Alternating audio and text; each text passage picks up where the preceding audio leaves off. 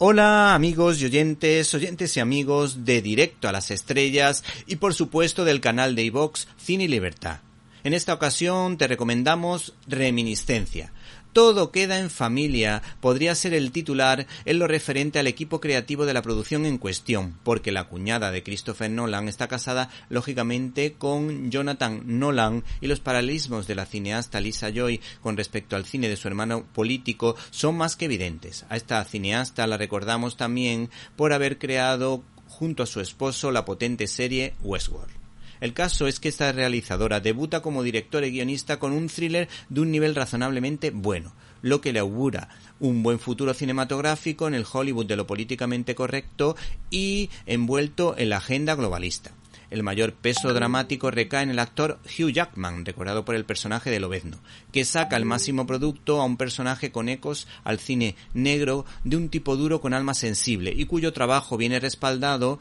por su compañera de reparto Rebecca Ferguson, con la que coincidió en el musical El Gran Showman.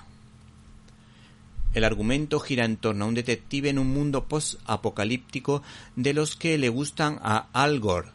que ayuda a sus clientes a encontrar objetos de un gran valor sentimental y de extraordinaria importancia para ellos,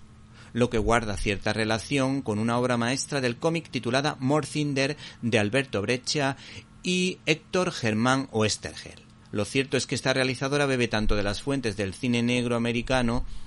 eh, donde suenan los nombres del Halcón Maltés o El Sueño Eterno, ambas protagonizadas por Humphrey Bogart, donde no puede faltar una fe fatal tipo Rita Hayworth en Hilda o Joan Bennett en La Mujer del Cuadro así como a Vértigo del maestro del suspense Alfred Hitchcock y una producción más reciente titulada Análisis y una producción más reciente titulada Análisis Final, protagonizada por Uma Thurman apoyándose, por otra parte, en el mito de Orfeo y Eurídice, al que aspiramos todas las personas, aunque en otro sentido. Los que creemos en Dios y en la resurrección, pues apoyándose por otra parte en el mito de Orfeo y Eurídice, al que aspiramos todas las personas, aunque en otro sentido los que creemos en Dios y en la resurrección, que lógicamente es el de encontrarnos con nuestros seres queridos en presencia de Dios. El ritmo de la producción es lento, pausado, aunque animado por unas cuantas escenas de acción que mantienen el interés. A pesar de todo da la sensación de que le falta algo difícil de explicar y la cineasta no termina de rematar por esta razón este largometraje eh, que no supera el notable. En el apartado técnico, esta directora domina el juego de luces y sombras, recordando en parte a algunas escenas de Orson Welles en Ciudadano Kane. En cuanto a los valores que destila esta obra cinematográfica, porque el alcohol y las drogas son parte fundamental de la producción del género noir, no obstante faltaría el humo de algún que otro cigarrillo y en este caso se cambia el clásico taxi amarillo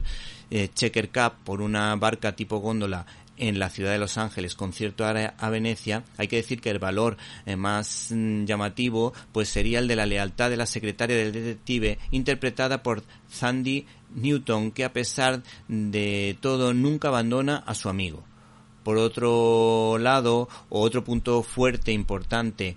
interesante de esta producción es su apuesta por defender a la infancia y su inocencia. Finalmente, esta producción o este largometraje nos permite reflexionar sobre la idea de si es posible o conveniente vivir de los recuerdos del pasado en lugar de coger el toro por los cuernos afrontando la situación por complicada que sea mirando al futuro y sobre lo que se puede hacer cuando sabes que alguien te ama con todas las consecuencias.